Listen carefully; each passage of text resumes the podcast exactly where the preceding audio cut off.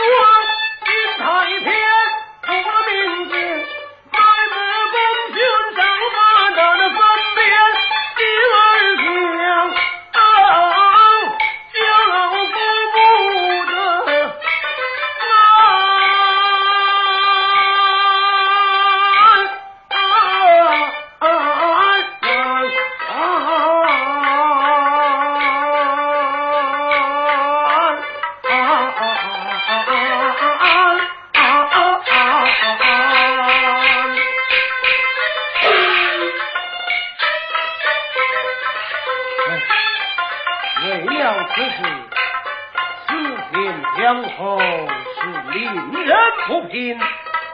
我也曾羞辱他，内次三番退让于我。